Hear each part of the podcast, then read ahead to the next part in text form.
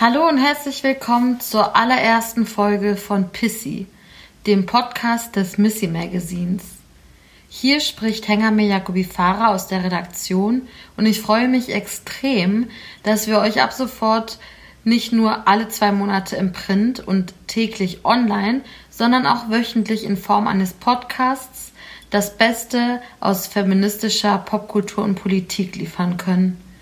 Ihr könnt euch den Podcast in der App eurer Wahl anhören und zwar kostenlos. Damit wir weiterhin unabhängigen feministischen Journalismus machen können, brauchen wir dennoch eure Unterstützung. Etwa indem ihr ein Print-Abo oder ein Online-Abo bei uns abschließt. Alle Infos hierzu findet ihr auf www.missy-mag.de slash Abo. Und jetzt viel Spaß mit unserer ersten Folge. Pissy, der Podcast vom Missy Magazin. Ich spreche heute mit der Missy-Kolumnistin Nadja Shehade, die viele von euch mit Sicherheit nicht nur im Print, sondern auch online kennen und lieben. Sie ist seit 2011 Teil der Mädchenmannschaft-Redaktion, bloggt seit 2012 auf ihrem Blog ist, und ist Stammspielerin auf Twitter. In puncto Rassismus, Feminismus und Popkultur ist Nadja Deutschlands Bloggerin-Koryphäe, wage ich zu behaupten.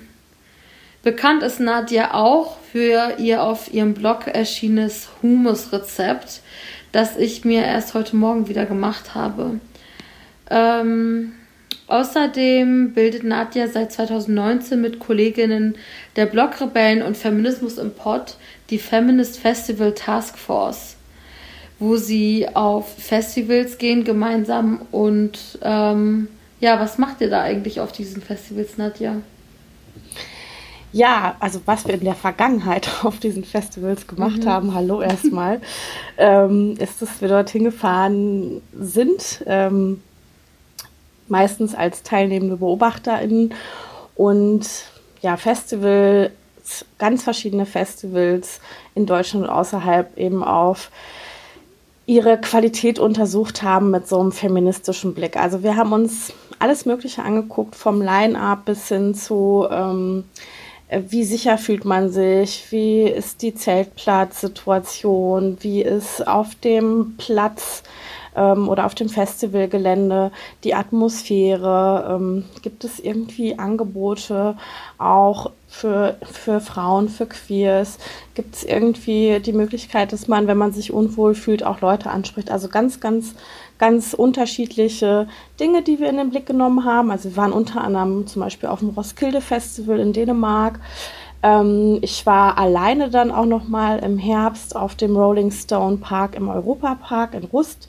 Ähm, ja, und dann, wenn wir alles getestet und geprüft haben, sozusagen, haben wir unsere Ergebnisse auch nochmal veröffentlicht und teilweise auch eben, wenn es gewünscht war, den FestivalorganisatorInnen zur Verfügung gestellt, damit sie für die Zukunft ähm, ja auch nochmal Impulse bekommen könnten, wie man Sachen ändern kann. Ja, jetzt sind wir natürlich im März 2020 mit Corona angekommen. Das heißt, ich bin total gespannt, was dieser Festivalsommer bringt. Ähm, ich habe natürlich schon die ersten Festivaltickets eigentlich ähm, auf Halde, aber es ist noch nicht abzusehen, ob alles, was da so ab Sommer für mich zumindest geplant ist, auch stattfindet, weil die ersten Festivals, die jetzt schon ab April angefangen hätten, natürlich schon abgesagt werden. Also da müssen wir uns mal überraschen lassen. Ja, in der guten alten Zeit haben wir auf jeden Fall diese Festival Taskforce betrieben. Ja, auf einem Festival haben wir beiden ja auch über äh, das heutige Thema gesprochen. Und zwar waren wir beiden letzten Sommer auf dem Weg zum Immergut Festival, um aus dem Essayband Eure Heimat ist unser Albtraum äh, den ich mit Fatma Altemi herausgegeben habe und in dem auch Nadja ein grandioses Essay beigesteuert hat. Ähm, da waren wir auf dem Weg ähm, zu einer Lesung davon auf dem Festival und haben im Auto ähm, über die Lautsprecher eine Spotify-Playlist laufen lassen, die ich letztes Jahr gemacht habe mit dem äh, unverkenntlichen Titel Auch Allmanns weinen mal. Es ist eine deutschsprachige Pop- und Rockliste. Ähm, grö also größtenteils Emo und teilweise auch aus den 00er Jahren erschienen. Und genau, ich kann den Link zur Playlist auch in die Infobox packen für die Leute, die nachhören wollen. Nadja und ich haben auf der Autofahrt über den Rise and Fall der deutschen Popmusik gesprochen. So nach dem Motto, was war damals geil, warum wurde es dann so uncool und wer macht heute eigentlich deutschsprachige Musik wieder nice. Ich freue mich also seit Juni drauf, äh, diesen Podcast mit Nadja aufzunehmen.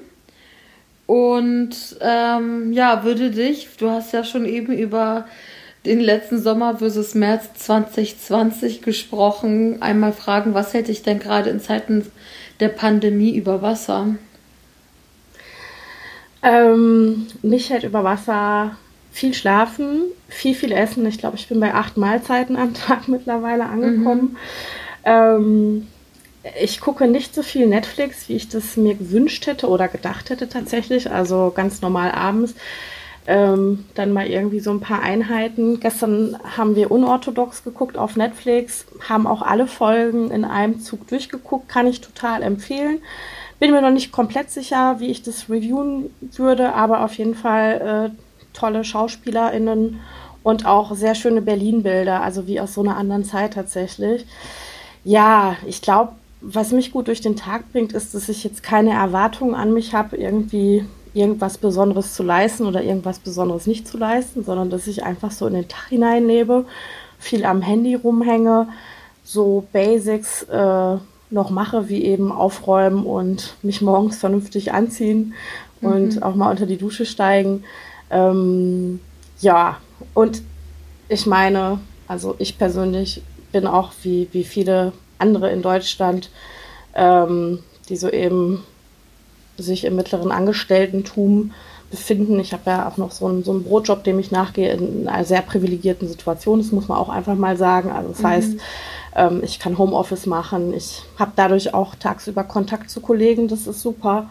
Und ja, also ich bringe mich durch den Tag mit null, null Expectations sozusagen. Und das geht ganz gut.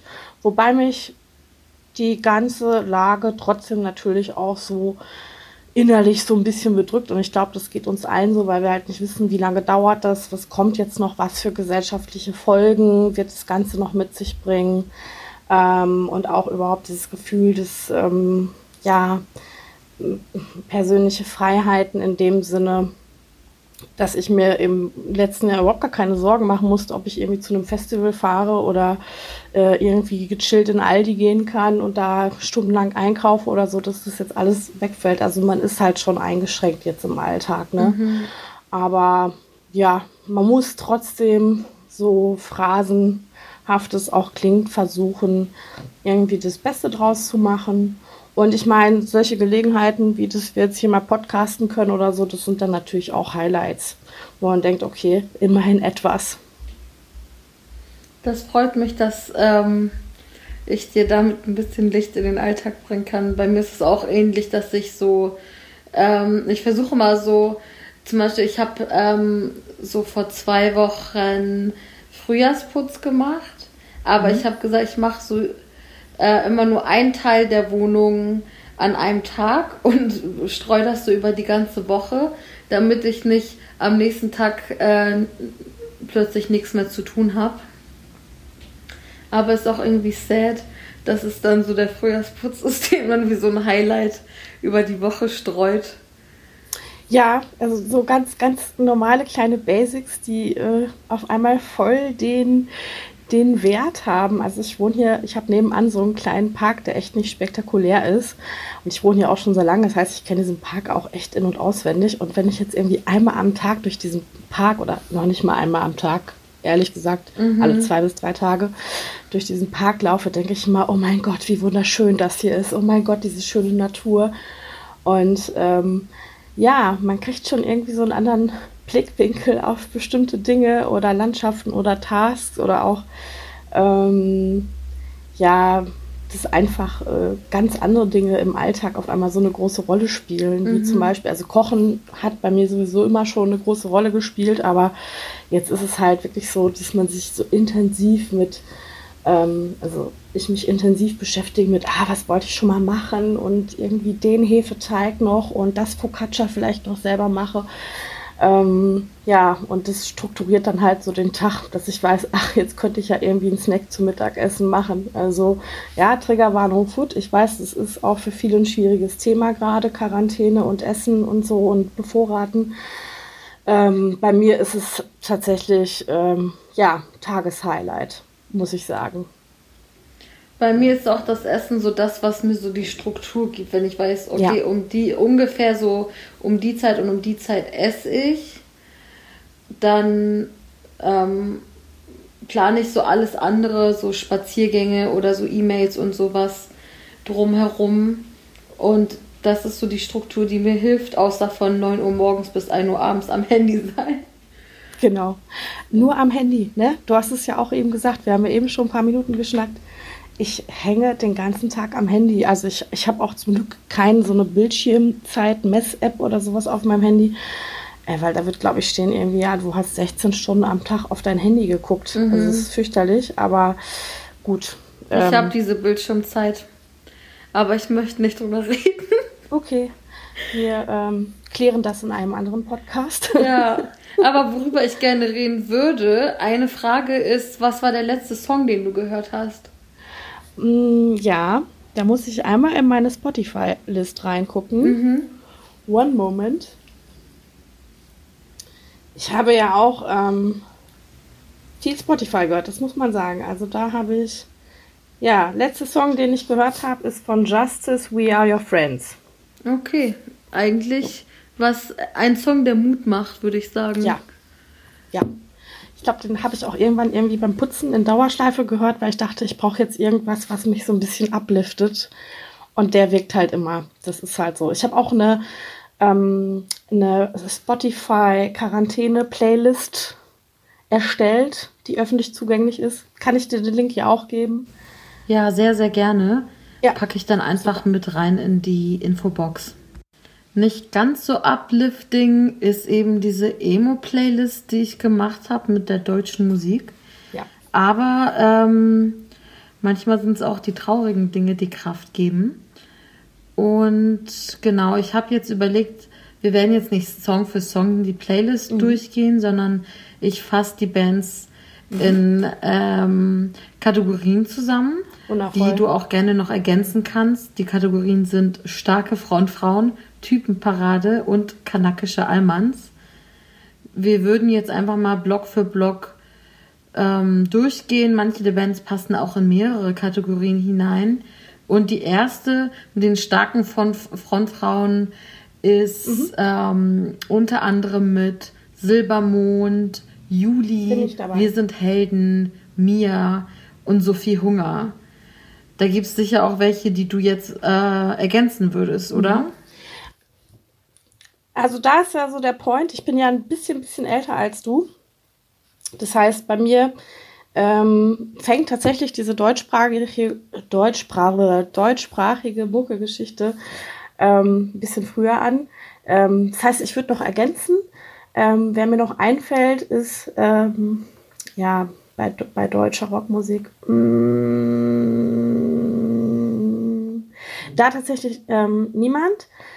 Ähm, aber ich hätte mit Sicherheit in den anderen Kategorien noch ein paar Leute, die ich dazu packen würde. Weil ich finde ja, also überhaupt dieses, das deutschsprachige Musik auf dem Plan aufgetaucht ist, so ab, naja, so ab Anfang der, der, also deutschsprachiger, deutschsprachige, richtig coole Musik, so, ne?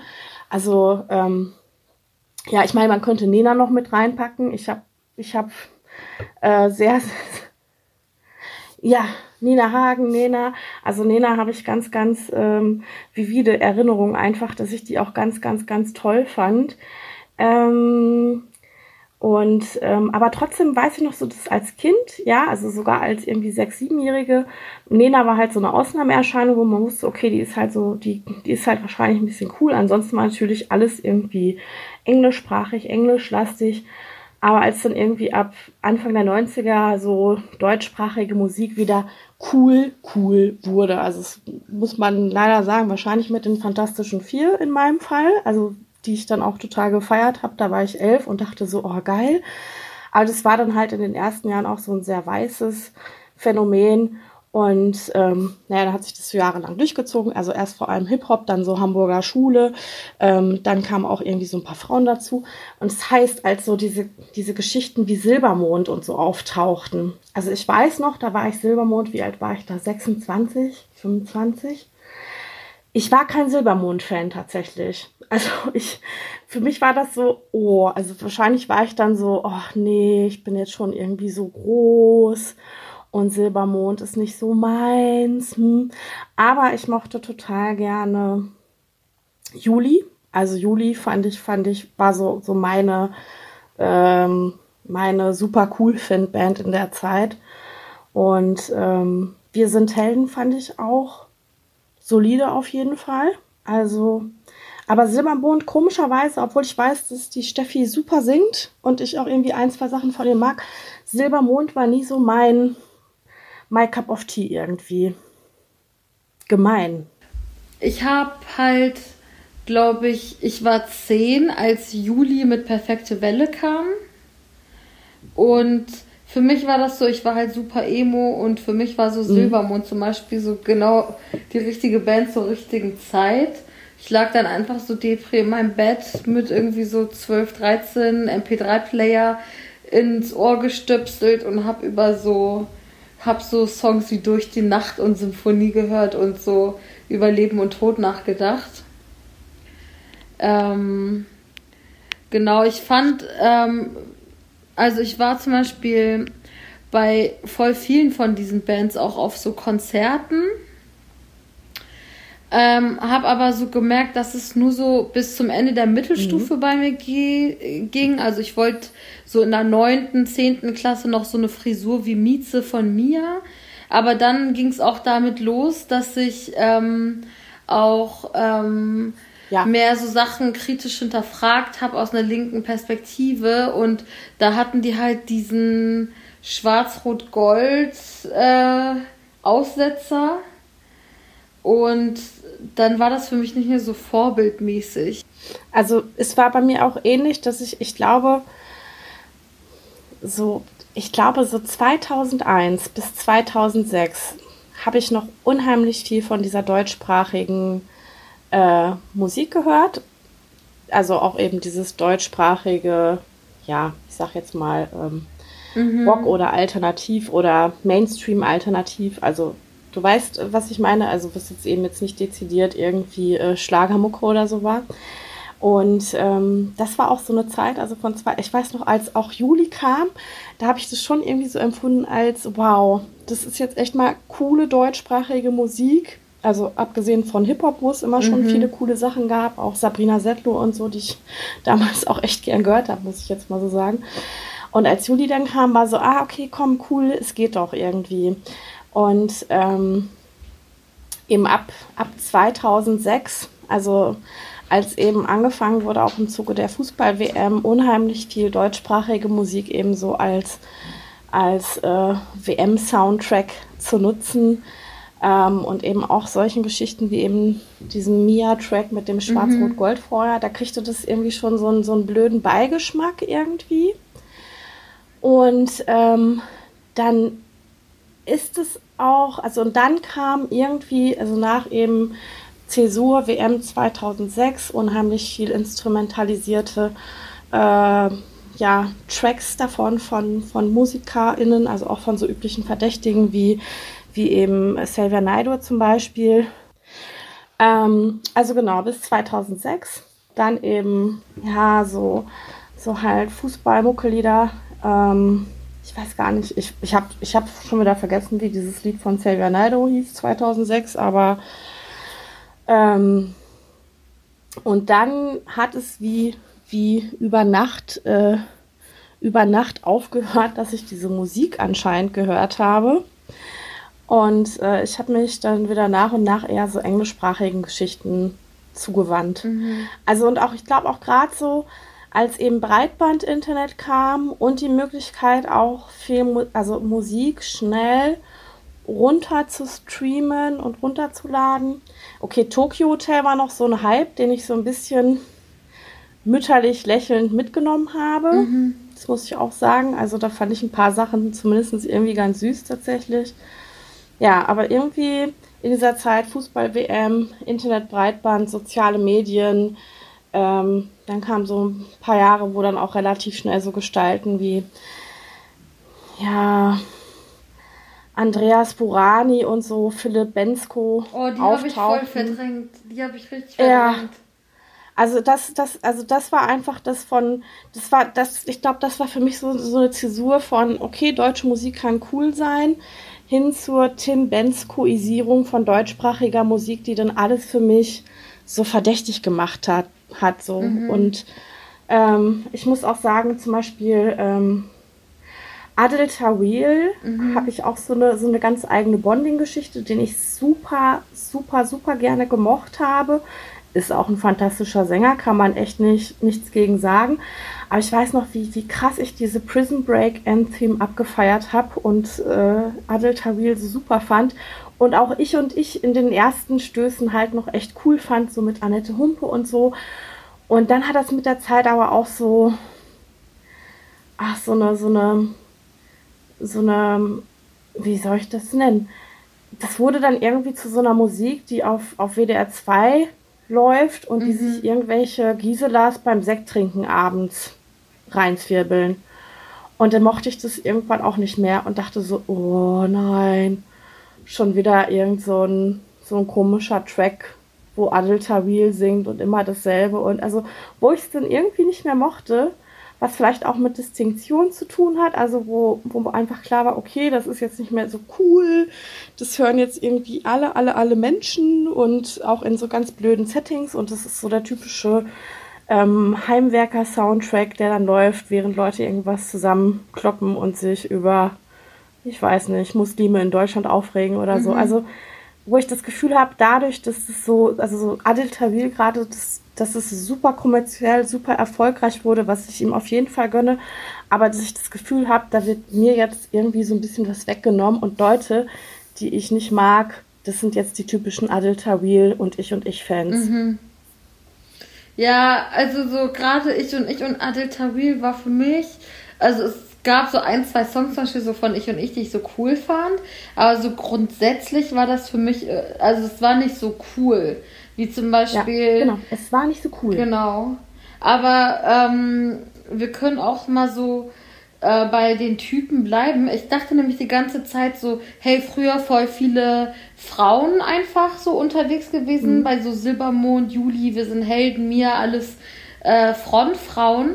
Dann habe ich aber gesehen, dass in meiner Typenparadeliste ähm, viel mehr Typen-Acts dabei sind als eben bei den Frontfrauen. Also das war, das basiert jetzt ja auch auf meiner Liste, auf meiner Playlist und nicht auf wen es so grundsätzlich so gab.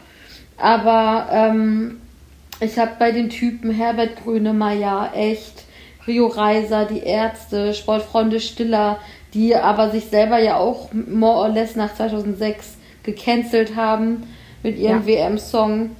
Dann Clüso, Revolverheld, Tomte, Ketka, Frittenbude, Falco, spektakulär. Ich weiß nicht, ob du dich erinnerst. Äh, sie ist meine Schwester ja. und trägt ein Messer.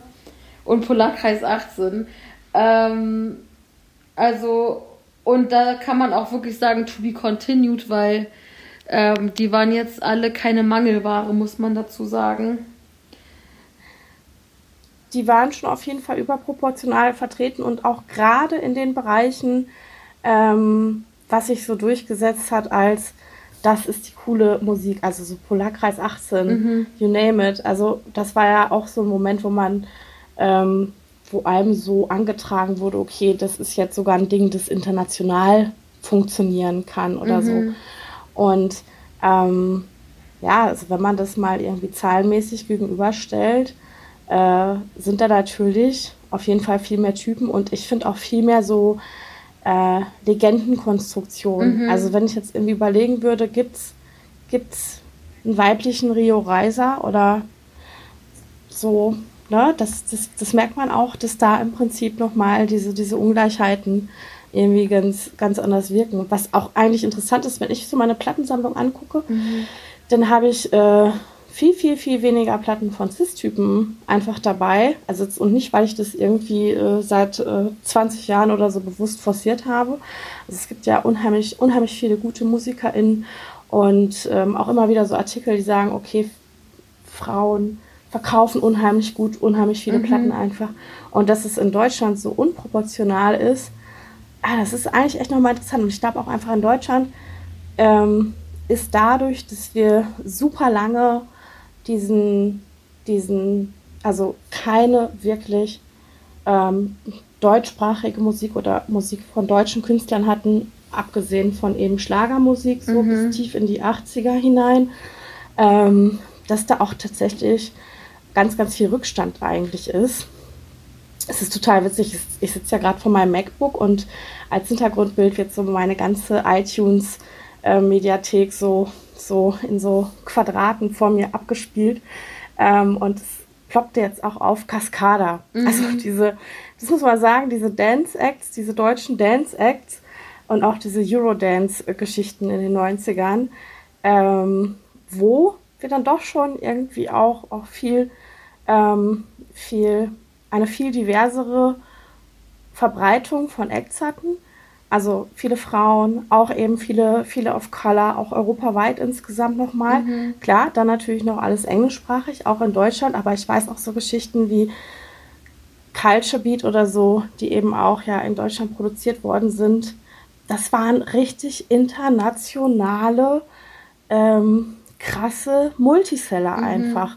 Und das muss man einfach auch nochmal sagen, dass, äh, dass also nach, nach Nena wahrscheinlich und ganz viel, da kommt nicht mehr viel, dann, äh, wenn deutsche Acts es geschafft haben, das dann eben ähm, auf der Welle dieser, dieser Eurodance-Geschichten war, englischsprachig natürlich, aber auch immer, eigentlich immer mit einem diversen Cast. Also immer auch, ähm, es gab ja immer diese, diese Standardaufsteller, eine Sängerin of Color und dann noch einen Typen, der gerappt hat mhm. oder so. Aber das waren so die ersten international erfolgreichen Acts. Das habe ich auch so wahrgenommen. Und ich habe mich natürlich tierisch gefreut, dass das halt nicht immer nur Kartoffeln waren sondern dachte so, okay, wenn das dann läuft, dann kommen halt wir. Ja, aber wie gesagt, bei diesen Legend deutschsprachigen Bands, da sind halt ja immer noch die Typen so an, an vorderer Front. Vielleicht ist es auch ein Grund, warum ich das nicht mehr so gerne höre. Obwohl ich natürlich so Geschichten von Rio Reiser mag oder ich habe letztes Jahr die Ärzte live gesehen. Das war für mich auch irgendwie ein Highlight natürlich, mhm. aber ich entferne mich innerlich und emotional tatsächlich von deutschsprachiger Musik. Das, und also das, was, was, was neu rauskommt, was jetzt eben nicht im Bereich Subkultur oder Hip-Hop oder so ist, ähm, also gerade so mainstreamige deutschsprachige Musik, äh, also ne, Tim Bensko, Andreas Burani und, und, und, das ist für mich schon direkt ein Grund zum Abschalten. Mhm. So, da bin ich komplett raus. Voll, da denke ich direkt daran, Sarah Connor macht jetzt auch deutschsprachige Musik und da ist ja. man so, warum man? Es ist fürchterlich. Ich finde, also ich, ich, ich habe echt Sarah Connor geliebt und ich kann mir ihre deutschsprachigen Geschichten nicht anhören, wo ich denke, so warum? Mhm. Why are you doing that to us? So, aber ich weiß, da gibt es ein riesenbreites äh, Publikum dafür, die das abfeiert und so. Aber das ist für mich ähm, auf gar keinen Fall irgendwie ein Anreiz haben, mir die Platten zu, zu holen. Und erstaunlicherweise, also schon bevor ich dann deutschsprachige Sachen von ihr gehört habe, habe ich irgendwie schon so gefühlt, so, nee, das, das wird nichts für mich sein mhm. und Überraschung war es dann auch nicht. Voll. Das Ding ist, ja. ich würde auch noch mal zu dem Eurodance und Legenden zurück.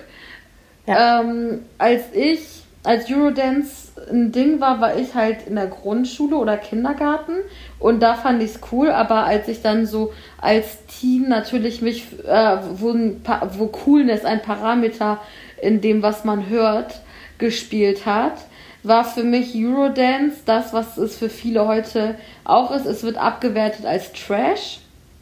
Ja. was halt super problematisch ist, vor allem wenn du überlegst, dass da auch so viele BIPOC und so viele Frauen auch so am Start waren. Ja. Und aber ähm, so Typenbands, vor allem so Hamburger Schule, ist dann ja. so intellektuell auf eine Art. Oder ich, äh, also für mich war das dann auch so, so mit 13, 14 hört man noch so Juli und Silbermond, aber eigentlich so mit 14 mhm. ist dir, fängt dir das auch an, peinlich zu werden und du steigst auf so Typenbands um. Und. Also die Sterne, Blumenfeld, Tokotronic. Genau.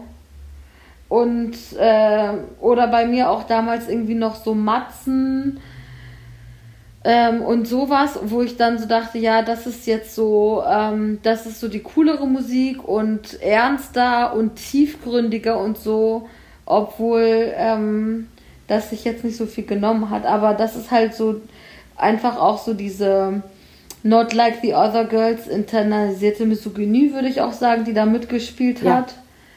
Ja. Ähm, und ähm, das andere eben so, man hat es so abgewertet, also infantil auf eine Art. Genau, ja.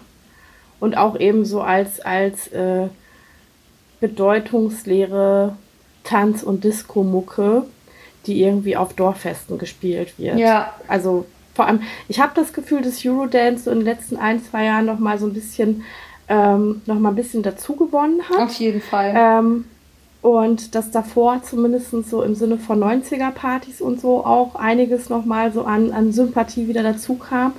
Aber ich habe grundsätzlich das Gefühl, dass nicht genug gewürdigt wird, was, was in dieser Zeit auch damals passiert ist, als eben diese Musik so unfassbar erfolgreich war. Ähm, auch im Zusammenhang mit Musikfernsehen, also auch mit deutschsprachigem Musikfernsehen. Also ich war ja 13, als Viva äh, sich hochgeschaltet hat. Und es war so, so krass für mich, dann da auch einfach mal ModeratorInnen zu sehen, äh, wie, wie Mola, wie Milka, wie Minkai, also dass man einfach auch wirklich einen diversen ModeratorInnen-Cast hatte, mhm. was natürlich nur ein Zufall gewesen ist. Also Zufall in dem Sinne von, wir möchten gerne MTV äh, imitieren und wir brauchen jetzt irgendwie einen internationalen Cast, weil MTV hat das auch. Und dann hat man eben diese ModeratorInnen gehabt. Also das war so von, es gibt nichts so, es gibt Viva mit also all diesen Moderatoren, die auch keine Allmanns sind. Mhm. Und dann gibt es noch Eurodance äh, mit europaweit all den Acts, die eben auch nochmal ja, die POC-Hintergrund haben. Und es war einfach so, wow, krass. Und auch so, ich meine, auch wenn, wenn, ähm, wenn Eurodance abgestraft wurde in den letzten Jahren zu Unrecht, aber es gibt einfach so ein paar Geschichten, ähm, wo man bis, bis heute einfach sagen muss, das ist großartige Musik. Also so mhm. Snap Rhythm is a Dancer oder so, das, das wird niemals irgendwie äh, in Abrede gestellt werden können, wie, wie, wie geil dieser Track produziert ist. Ja. Und ähm, dann war es natürlich auch so, dass eben bei den ähm, auch bei den ganzen Preisverleihungen und so, dann natürlich auch die Leute, die gewonnen haben, auch diverse waren. Und, ähm, und das aber auch wirklich ähm, auf so eine ganz natürliche Art und Weise. Also nicht dieses, ja, äh, wir fördern hier auch Ausländer musikalisch, mhm. sondern das war, das war so eine organische Entwicklung, mhm. die sich aus so ein paar Gelegenheiten entwickelt hat und dann eben auch so ein paar Jahre das Feld bestimmte. Und dann war es dann aber auch irgendwann wieder weg. Aber trotzdem ja. hat das ja gezeigt, das ist einfach möglich.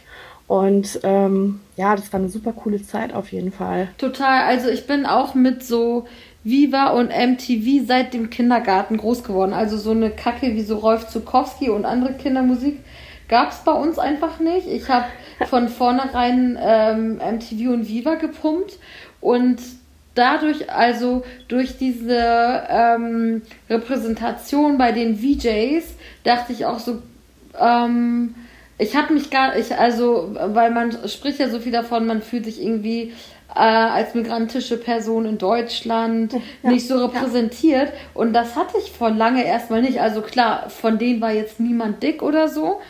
Ähm, ja. Oder hatte auch jetzt niemand genau den gleichen Background wie ich, aber halt schon einen ähnlichen. Und wenn ich so, so, und es war dann irgendwie so ein Mix für mich. So, okay, dann gab es so eine Sarah Kuttner und eine äh, Charlotte Roach, aber es gab auch Gülcan und Colleen. Und genau. so, so, so ein Quartett einfach so im Fernsehen zu sehen, hat mir so das Gefühl gegeben, hey, vielleicht kann ich auch irgendwie mal so MTV oder Viva Moderatorin werden. Und ich habe aber das Gefühl, ähm, das ist jetzt so ein bisschen so aus dem Gedächtnis gesagt und wenn wir uns jetzt die Zahlen und so angucken, geht das vielleicht nochmal auseinander, aber so ab 2006 war das dann so ähm, auch damit so vorbei, weil dann plötzlich kam so in mein ähm, so Gedächtnis so dieses so was ist eigentlich Deutsch oder wer gehört dazu und wer nicht und so und ähm, da fing so ein bisschen diese Alienation bei mir nochmal doller an. Also Sachen, die vorher so eher unterschwellig waren, wie, hm, warum ähm, gibt es eigentlich auf Kindergeburtstagen nie etwas, was ich auch essen kann? Oder warum werde ich sowieso immer nach Hause geschickt, wenn Leute anfangen zu essen? So diese Unterschiede sind dann irgendwie plötzlich viel stärker geworden, so in meiner Wahrnehmung, als es so diesen Bruch gab. Also ich glaube auch, dass, ähm, also ich nehme das ganz e-, ähnlich wahr. Also ich hatte, natürlich gab es nochmal so einschneidende Momente auch in meinem Leben, also auch vor 2006, also zum Beispiel 11. September 2001 und mhm. so, wo man gemerkt hat, okay, uh, der Ton wird rauer. Aber es war halt immer noch so die Illusion bei mir in der Popkultur, ähm, ist für jeden jemand da. Mhm. Also es gibt für jeden was und also wie gesagt, auch, auch deutschsprachiges Musikfernsehen hat da echt einen wichtigen Beitrag zu geleistet und es war auch so eine Zeit, wo, ähm, wo ich einfach, also wo man sich darauf einigen konnte, ja, äh, wir hören irgendwie Juli und wir hören aber auch irgendwie ähm, hier Joy Denalani, Freundeskreis mhm. und, und, und. Also es war irgendwie so, das ist was für uns alle und da habe ich mich dann auch nicht irgendwie, ja, ähm, gefühlt, als ob es da kein Angebot für mich geben würde. Und ich habe auch eben diese deutschsprachige Musik tatsächlich als sowas wahrgenommen, so universell für uns alle. Mhm. Und ich habe natürlich auch Hamburger Schule gehört und habe mich da auch wiedergefunden. Ne? Also man hat natürlich auch so seine Identifikationspunkte. Ich glaube, was eben auch nach dieser WM ähm, einfach noch passiert ist, ist auch eben, dass das YouTube nochmal einen ganz anderen Stellenwert bekommen mhm. hat. Also dass dass man irgendwie vom Fernseher relativ direkt zum, zum, ähm, zum Computer gewechselt ist und dann eben Musik angeschaut hat im Internet so. Und äh, da sich dann natürlich auch nochmal andere, ja, andere Kanäle irgendwie aufgebaut haben. Also natürlich auch, auch im guten Sinne, dass eben viele KünstlerInnen, äh, die sonst vielleicht im Musikfernsehen nicht sichtbar gewesen wären, sich dort positionieren konnten. Aber da ja, sind natürlich dann solche Phänomene, dass eben auch so YouTube Superseller, also die unheimlich viele Klicks kriegen oder so, sich natürlich auch aufbauen. Also das heißt, man mhm. hatte kein kuratiertes Musikfernsehen mehr, äh, keine, keine diversen VJs mehr, mhm.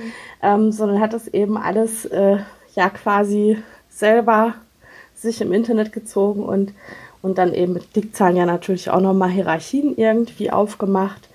Ähm, und das war dann auch so eine Zeit, wo ich dann eher so angefangen habe, also als dann eben YouTube kam, auch so Geschichten wie eben queere KünstlerInnen. Also ich glaube, so die ersten, die ich dann so bewusst so wahrgenommen habe, ähm, also abgesehen, was man vorher, was weiß mhm. ich, Queen oder weiß nicht was, dass ich auf einmal so, ja, Tegan und Sarah mhm. und ähm, bestimmte andere Geschichten, das war dann sowas, was bei YouTube bei mir hoch und runter geballert ist. Mhm. Und dass ich dann nochmal so eine, so eine so eine Internet-Music-Scene herausgebildet hat. Und äh, da waren deutschsprachige KünstlerInnen ähm, jetzt auch nicht irgendwie Koryphäen, muss man sagen. Außer und das hat auch beim Außer Group Tecker natürlich, die darf man nicht vergessen. Also die ähm, sind einfach Legend und äh, ja, wundervoll, Group Teckern oder auch Mördern natürlich. Äh, ja, aber alle anderen, wie gesagt, haben das mit dem Internet-Game, glaube ich, nicht so, nicht so gut verstanden, leider Gottes. Und ich habe dann eben ab dieser Zeit, also 2006, 2007, als ich mir viel dann im Internet einfach gezogen habe, bin ich halt relativ schnell halt wieder bei so englischsprachigen Indie-Geschichten.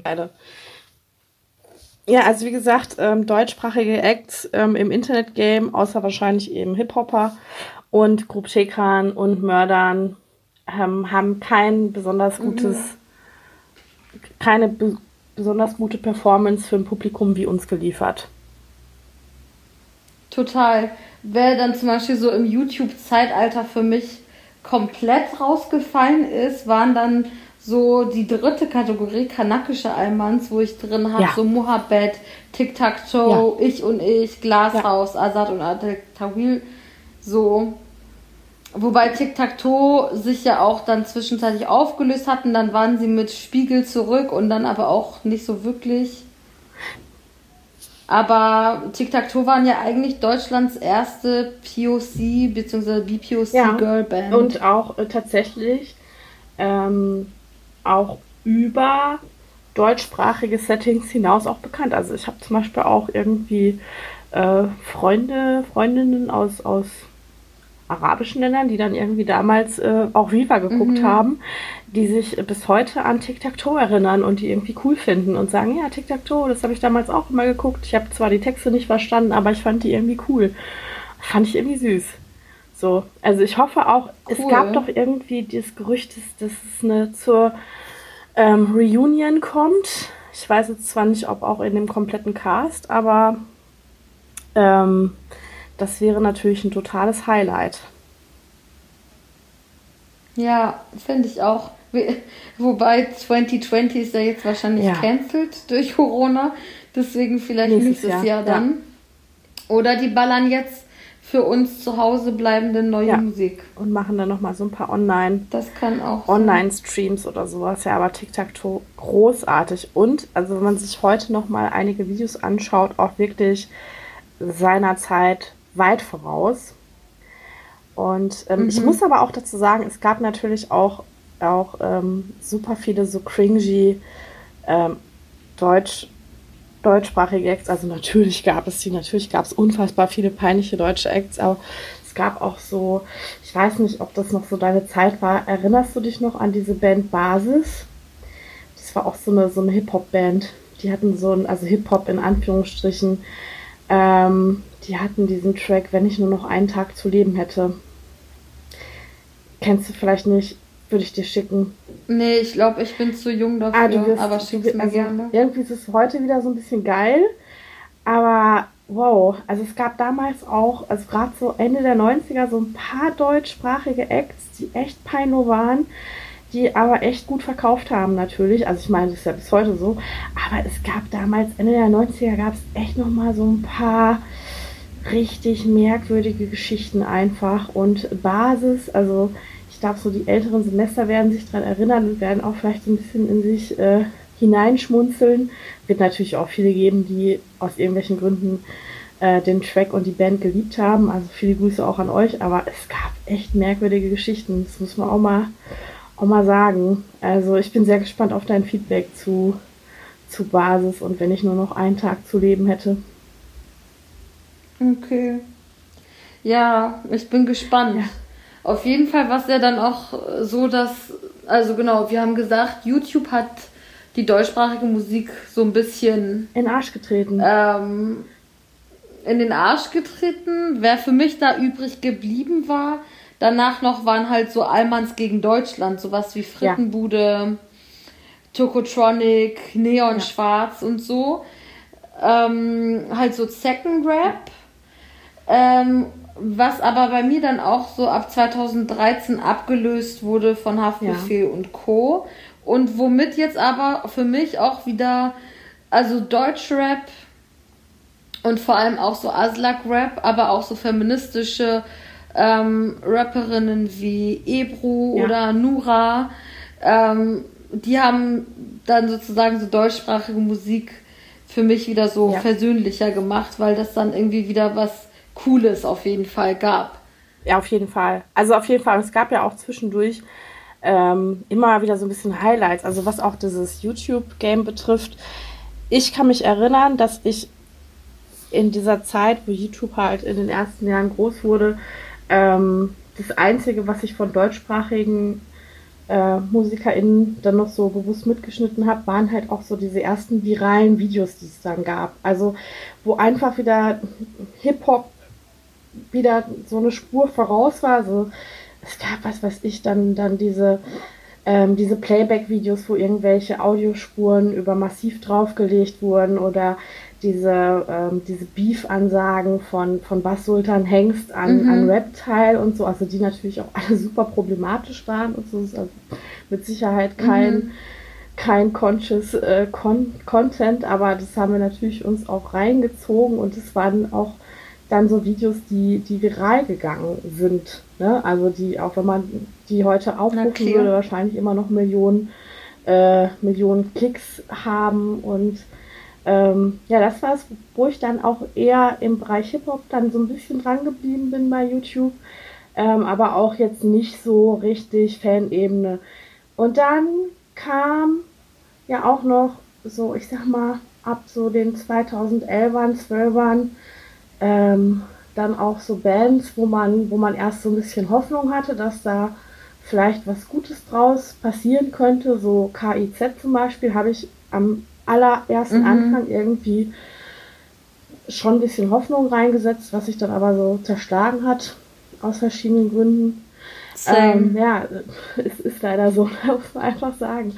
Ähm, KZ habe ich sogar mal auf so einer Campus Invasion ja. in Kiel 2008 live ja. gesehen und fand es dann irgendwie cool. Das war so für mich so ähnliche Kategorie wie zum genau, Beispiel Deichkind war ich so, okay, cool, mal gucken, was passiert. Aber bei beiden haben wir dann gesehen, es passiert ja, dann jetzt auch nicht also ich habe so viel auch äh, KIZ auch irgendwie als live gesehen und dann damals auch gedacht, ach ja, cool. Und dann haben die aber immer wieder irgend so eine fette Enttäuschung, also gebracht, wie das was ich Release-Konzert mit Trailer Park mit problematischen Aktionen oder es gab, es mhm. gab jetzt auch kurz vor Corona noch in der Dortmunder Westfalenhalle ein Konzert nur für Frauen kann man sich ja mhm. auch mal fragen, irgendwie, was das für ein Konzept gewesen sein soll. Und da sind auch wieder so ein paar problematische Sprüche äh, gefallen. Ähm, ja, also in manche Bands hat man viel zu früh Hoffnung gesetzt und leider ist dann nichts mehr draus geworden so richtig. Aber wie gesagt, auch viele andere coole, ähm, also auch gerade was du eben gesagt hast, so Ebro, Nora, Leila Akini, also ähm, super coole Acts mhm. einfach, ähm, die auch gerade so in den letzten Jahren jetzt nochmal hervorkommen und wo man merkt, okay, jetzt, wo alle begriffen haben, wie Internet funktioniert und wo sich alles so ein bisschen konsolidiert hat, könnte jetzt nochmal der Zeitpunkt sein, wo nochmal wirklich richtig coole Sachen passieren könnten. Ja. Voll.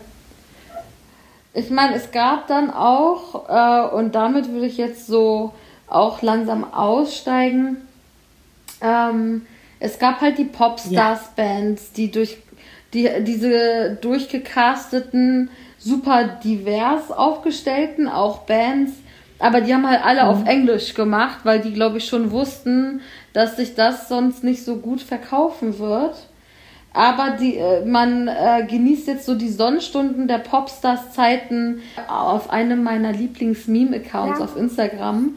Äh, Galeria Arschgeweih, die gerade deutsche Popkultur der 00er Jahre nochmal ähm, so ein bisschen ikonisieren. Ja, wundervoll. Also wundervoller Account, wundervoll kuratiertes Material. Und ähm, als ich ihn im letzten Jahr entdeckt habe, war das natürlich auch erstmal so richtig so Flashback und wow. Und, aber was halt auch wundervoll ist, äh, auch dort schon zu sehen, unfassbar viele diverse Leute auf den verschiedenen Memes und Postings. Ähm, und eben auch in so einer, ich meine, selbst wenn es gecastete Bands waren und alles so ein bisschen Retort oder so, trotzdem nochmal auch wie so eine organische Zeit, wo das alles möglich war. Also wo, ja, wo, wo, wo alle diese Leute irgendwie kamen und zumindest für eine Weile groß waren und äh, da auch mal so ihr Business machen konnten und zeigen konnten, was sie wollten. Und ich finde es natürlich total cool, wenn da irgendwie jedes zweite, dritte Postings irgendwie Broses oder No Angels oder so ist. Einfach oder Claudia ja, Obert. Also einfach so, weil das nochmal so, ja klar, stimmt, so eine Zeit gab es ja auch noch. Also es gab ja auch eine Zeit, wo wir ja. viele diverse Bands hatten, weil ich fand auch so gerade so im, also auch gerade so in, also auch so im deutschen Hip-Hop, ähm, dass irgendwann mhm. so eine Phase gab, wo wo der in, in diesem Bereich der, der anerkannten Acts, wo es dann sehr weiß wurde. Also auch gerade so eben in den Mainstream. Mhm. Ähm, Hip-Hop-Formaten, wo dann irgendwie ständig Casper und Crow und KIZ und keine Ahnung und eben ja. alle anderen Künstler, außer jetzt vielleicht Haftbefehl oder so, auch gar nicht mehr wirklich aufgetaucht sind. Und es ist einfach schön, sich zu erinnern, dass es einfach noch mal andere Zeiten gab, wo irgendwie deutschsprachige Musik nicht nur war, okay, wir haben halt diesen, diesen Akademiker-Hip-Hop und diesen total ähm, verrufenen Straßen-Hip-Hop, mit dem man auch gar nicht in Verbindung gebracht werden darf, weil dann ist man ja sofort total schlecht. Und dann gibt es eben noch dieses ganze Tim Bensko, Andreas Boani. Ja, Xavier Naido ist, glaube ich, mittlerweile schon raus, aber eben dieses hier äh, die Musik für die deutsche Masse und für die, für die Schützenfeste. Und dann gibt es halt noch so ein paar mhm. Perlen. Und ich, ich, ich glaube einfach, ähm, dadurch, dass es so eine Angebote wie, wie Galeria Arschgeweih einfach gibt, dass einfach nochmal so ein paar, ein paar Legends von damals anders hochgezogen und gefeiert werden und man das durchaus als Inspiration nehmen kann, was eigentlich in deutscher Popkultur möglich ist. Ja, und auch so ein Reminder, wir waren schon immer da. Und wir waren schon mal weiter, genau. Ja, ganz genau. Wir waren schon mal weiter. Das führt uns eigentlich auch zurück zu deiner Printkolumne. Aktuell geht es ja eben um ja. den Feminist Bore-out, den du seit Jahren hast. Wer wissen will, was dahinter steckt, kann im aktuellen Heft die letzte Seite aufschlagen und nachlesen. Nadja, ich danke dir dafür, dass du dir die Zeit genommen hast, mit mir über deutsche Popkultur zu sprechen. Total gerne. Viele Grüße von mir und meinem Schlafanzug. Dankeschön, viele Grüße zurück von meiner Leggings und meinem Chair Longsleeve. Ich glaube, das habe ich auch, das Chair Longsleeve. Ist es schwarz? Ja. Und dann so Chair mit so ein bisschen, ja, das, wir haben dasselbe Shirt. Yeah, genau. Geil. Auf dem Erbe steht so Turn Back Time. Das hatte ich letztes Jahr auch auf dem Chair-Konzert an. Wundervoll. Ja. Cool. Ich wünsche dir was, Nadja. Ich dir auch. Ähm, und genau, an die HörerInnen, wir hören uns in der nächsten Folge wieder. Schön, dass ihr eingeschaltet habt. Macht's gut, passt auf euch auf.